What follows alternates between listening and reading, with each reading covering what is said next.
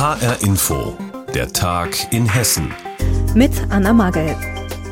Corona-Frust, der staut sich gerade bei vielen Menschen an, bei einer Modehändlerin aus Hessen aber ganz besonders. Und deshalb schmeißt sie ihre Klamotten direkt vor den Landtag. Die Corona-Pandemie und der mittlerweile zweite Lockdown bedroht jetzt die Existenz vieler Menschen, gerade vieler Selbstständigen. Zwar hat der Staat Hilfe zugesichert, aber immer wieder berichten Unternehmer, dass sie bisher nicht einen Cent von der staatlichen Überbrückungshilfe gesehen haben. So auch die Modehändlerin, um die es jetzt geht. Sie habe vor Corona ein gesundes Unternehmen mit sechs Geschäften und auch einer eigenen Modeproduktion gehabt. Doch jetzt stehe ihr das Wasser bis zum Hals. Aus Frust hat sie jetzt die Kleidung, die sie sonst verkauft, vor dem Hessischen Landtag auf der Straße ausgebreitet und das mitten im Regen. Hi, Inforeporterin Andrea Bonhagen über eine ganz ungewöhnliche Protestaktion. Alette Caballos Ehemann Jörg Rebhuhn rollt einen Kleiderständer nach dem anderen über die Straße. Vom Modegeschäft zum Landtag sind es nur ein paar Schritte. Die dunkelgrüne Folie ist schon ausgebreitet, sodass die Kleidung nicht direkt auf den Asphalt kommt. Ehrlich gesagt, mir geht es im Moment total schlecht. Alles furchtbar, die Situation. Man lässt uns hier auf gut Deutsch gesagt im Regen stehen. Wir wissen uns keinen anderen Ausweg mehr, als äh, unsere ganze Ware hier vor dem Hessischen Landtag niederzulegen. Auch seiner Frau geht es nicht gut. Sie wollte symbolisch ihr Geschäft an die Politik abgeben. Es kommt auch zu keiner Schlüsselübergabe, die wir gerne gemacht hätten. Und das ist schon sehr erschreckend. Also geht uns sehr an die Nieren. Arlette Moden gebe es seit 43 Jahren. Hauptsitz ist Neuwied. Es gibt sechs Geschäfte. In Wiesbaden ist Caballo seit über einem Jahr. Die jetzt aus Protest ausgebreitete Kleidung werde nicht weggeworfen. Die Sachen würden getrocknet. Aber wir haben verderbliche Ware. Genauso wie ein Obstladen. Genauso ist das bei uns auch. Wir werden das in die Lager packen und äh, werden das im nächsten Jahr zu so minimalen Preisen verkaufen müssen, weil das wird der ganze Markt tun. Da wird eine Schwemme jetzt kommen, das kann man sich gar nicht vorstellen, weil es gibt ja so viele Modegeschäfte und die haben alle das gleiche Los. Wir stehen am Abgrund. Also es ist äh, eine Sekunde nach zwölf. Die komplette Produktion, die hinter uns ist, Stricker, Näher, Färbereien, die gehen jetzt auch alle kaputt. Das ist eine Riesenkette. Der Online-Verkauf funktioniere für sie nicht gut. Es sind schicke, bunte Pullover und Hosen, die man vielleicht zum Ausgehen und Feiern anzieht. Aber es geht niemand aus. Hilfe vom Staat ist bei Caballo kaum angekommen. Also wir haben außer der Soforthilfe keinerlei Hilfen bekommen, weder die Überbrückungshilfe 1, die 2 wurde ja jetzt auch nochmal verändert. Die Hilfe 3 äh, gibt es auch noch keine Anträge. Auch Jochen Ruths hat Modegeschäfte in Friedberg und Bad Nauheim. Er ist Präsident des Handelsverbands Hessen. Der von, von Schließung betroffene Einzelhandel seit Mitte Dezember der kommt im Grunde genommen erst in der Überbrückungshilfe 3 in den Genuss der Hilfen und diese Überbrückungshilfe 3 ist noch nicht beantragbar.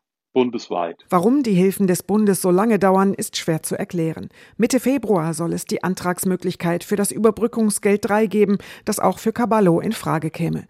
Zu Online-Möglichkeiten sagt Ruth. Anlassmode, das ist schwierig. Ansonsten können Sie alles online verkaufen. Allerdings haben wir im textilen Onlinehandel Retourenquoten, die liegen im besten Fall bei 40 Prozent und gehen durchaus bis zu 70 Prozent hoch. Das Porto für mehrmaliges Hin- und Herschicken sei am Ende so hoch, dass sich Onlinehandel kaum lohne. Jochen Ruths hofft, dass er bald mit vereinbarten Terminen für Einzelkunden öffnen kann. Corona-Frust einer Unternehmerin. Eine Modehändlerin hat jetzt Kleidung vor den Hessischen Landtag geworfen, um auf ihre Situation aufmerksam zu machen.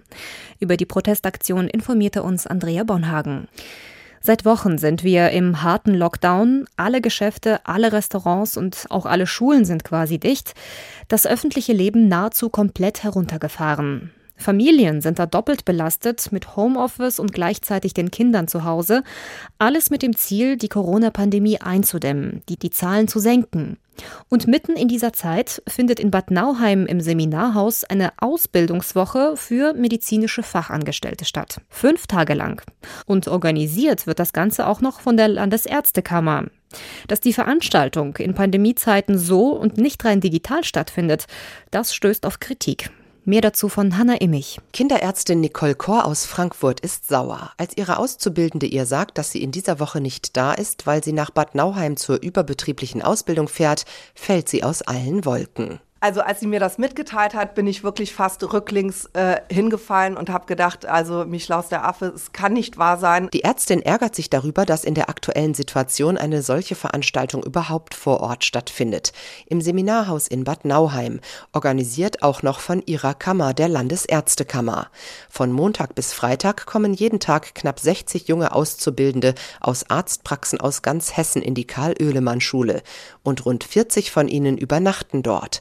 Es sei wie eine Art Klassenfahrt, sagt Kinderärztin Nicole Kor. Alle in meiner Praxis, die Leute und Eltern sind am Anschlag. Überall ist Lockdown. Die Klassen und Schulen sind geschlossen. Ja, und dann wird so eine überbetriebliche Fortbildung veranstaltet. Das ist für mich unfassbar. Nicole Kor war davon ausgegangen, dass die Ausbildungswoche ausfällt, so wie schon im ersten Lockdown im März.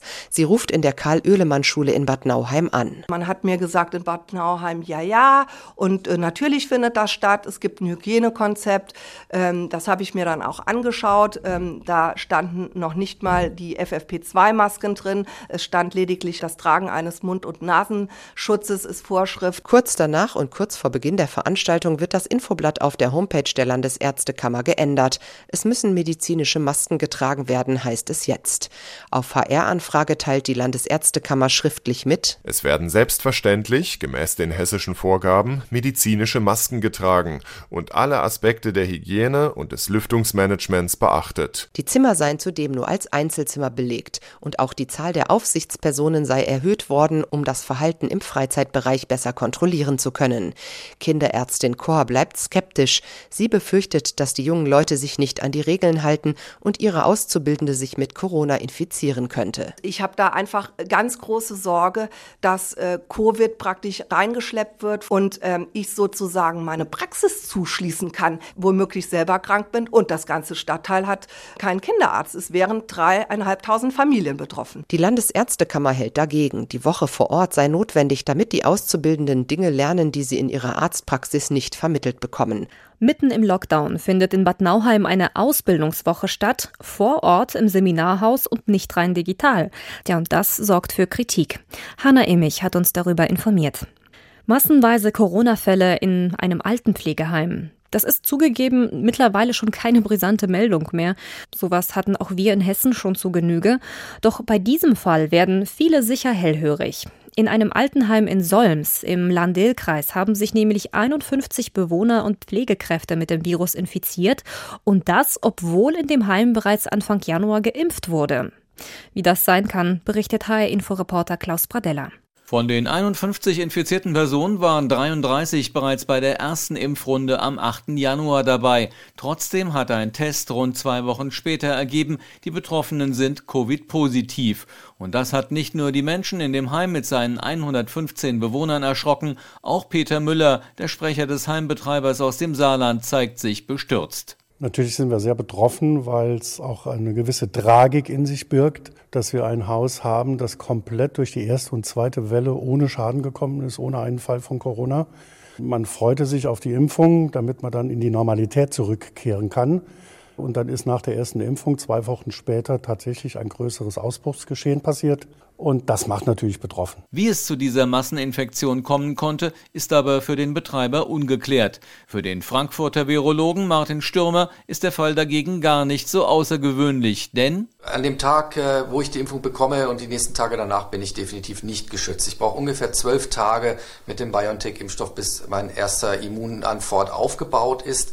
Dann bekomme ich optimalerweise im Abstand äh, von drei Wochen die zweite Impfung und erst danach, eine Woche danach, habe ich tatsächlich diese 95-prozentige Schutzwirkung. Das heißt, die Vorsichtsmaßnahmen und Hygieneregeln sind auch nach der Impfung noch dringend einzuhalten. Es ist ganz, ganz wichtig zu verstehen, dass wenn ich jetzt äh, die erste Impfung bekommen habe, ich nicht plötzlich keine Probleme mehr mit SARS-CoV-2 habe, auf alle Regeln äh, verzichten kann, auf alle Vorsichtsmaßnahmen verzichten kann. Auch wenn ich geimpft bin, muss ich mich weiter an die klassischen Regeln halten. Glücklicherweise sind von den Infizierten bisher nur die wenigsten auch ernsthaft erkrankt. Der milde Verlauf könnte eine Folge der bereits verabreichten ersten Impfung sein. Trotzdem hat die Altenheimkette, die alleine in Hessen acht Pflegeheime besitzt, inzwischen beim Wetzlarer Gesundheitsamt beantragt, dass die Teststreifen untersucht werden, ob es sich hier um eine der ansteckenderen Mutationen handelt. Bitter für das Heim ist aber vor allem, dass hier die zweite Impfung kurz bevorstand. Ob nun diese Impfung noch verabreicht werden soll und kann, da ist selbst der Frankfurter Virologe Martin Stürmer sehr unsicher. Letztendlich haben wir im Augenblick überhaupt keine guten Daten, was man machen muss. Man könnte natürlich äh, argumentieren, dass die Infektion nach erfolgter erster Impfung wie eine zweite Impfung sich darstellt und damit im Prinzip die zweite Impfung ersetzt.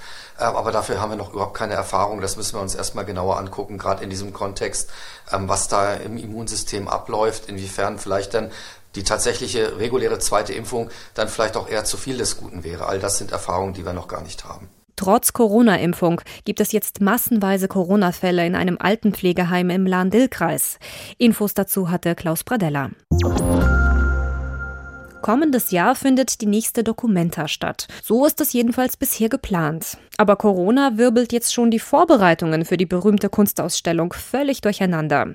Künstler können nicht anreisen, auch nicht das indonesische Künstlerkollektiv Ruan Grupa. Und ausgerechnet das soll aber die nächste Kunstschau organisieren. Die Leiter der Documenta sind trotz allem optimistisch, wenn nicht noch mehr dazwischen kommt. Jens Wellhöhner mit den Einzelheiten.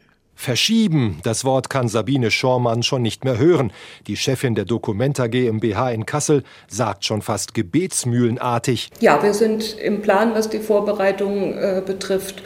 Also zum Beispiel Start einer Webseite äh, im März diesen Jahres, äh, mit der man sich informieren kann. Dann Start eines Vorprogramms, das natürlich hätte schon im letzten Jahr starten sollen. Also dass diese ganzen Schritte, die jetzt geplant sind, dann auch eintreten können. Davon geht Sabine Schormann aus. Ein bisschen ehrgeizig ist das aber schon, angesichts der Pandemie, von der keiner weiß, wie sie weitergeht. Aber das indonesische Künstlerkollektiv Ruan Grupa hat sich längst auf die neuen Bedingungen eingestellt. Das Ruan Grupa-Team kuratiert die nächste Dokumenta, sucht sich die Künstler aus. Und das geht im Moment nur digital. Das heißt, die Künstlerin oder der Künstler macht seine Smartphone-Kamera an. Und zeigt dann Werke, zeigt seine Umgebung Umgebung und man kommt quasi digital ins Gespräch. Und inzwischen sind alle so gut geübt, dass äh, die Gespräche gar nicht mehr einen so großen Unterschied dazu haben, äh, als wenn man sich persönlich sehen würde. Sagt Sabine Schormann. Doch eine rein digitale Dokumenta wird es auf keinen Fall geben, denn das persönliche Miteinander sei durch nichts zu ersetzen. Lara Kaldi findet die aktuelle Situation sehr schwer. Die Palästinenserin aus Jerusalem bereitet die Dokumenta vor, zusammen mit Ruan Grupa und anderen internationalen Künstlern. Das ist schwierig geworden durch Corona. Denn anstatt sich persönlich vor Ort zu treffen, sehen wir uns nur in Zoom-Konferenzen im Internet. Das macht aber unser Lumbung-Konzept noch dringender. So müssen wir noch mehr zusammenarbeiten. Das ist noch viel wichtiger geworden unter diesen Umständen. Da das Künstlerkollektiv über die ganze Welt zerstreut ist, ohne die Möglichkeit, sich zu treffen, wird eine Zoom-Konferenz nach der anderen gemacht. Noch funktioniert das, aber spätestens ab April oder Mai wollen sich alle persönlich treffen, untereinander und mit den Künstlern der nächsten Dokumenta. Ob das klappt, weiß niemand. Was wird aus der nächsten Dokumenta? Die berühmte Kunstausstellung in Kassel soll im kommenden Jahr stattfinden. Doch was Besucher genau erwarten dürfen, das bleibt wegen Corona noch völlig unklar. Jens Wellhöhner hat uns darüber informiert. Und das war der Tag in Hessen mit Anna Magel. Die Sendung gibt es auch als Podcast auf hrinforadio.de.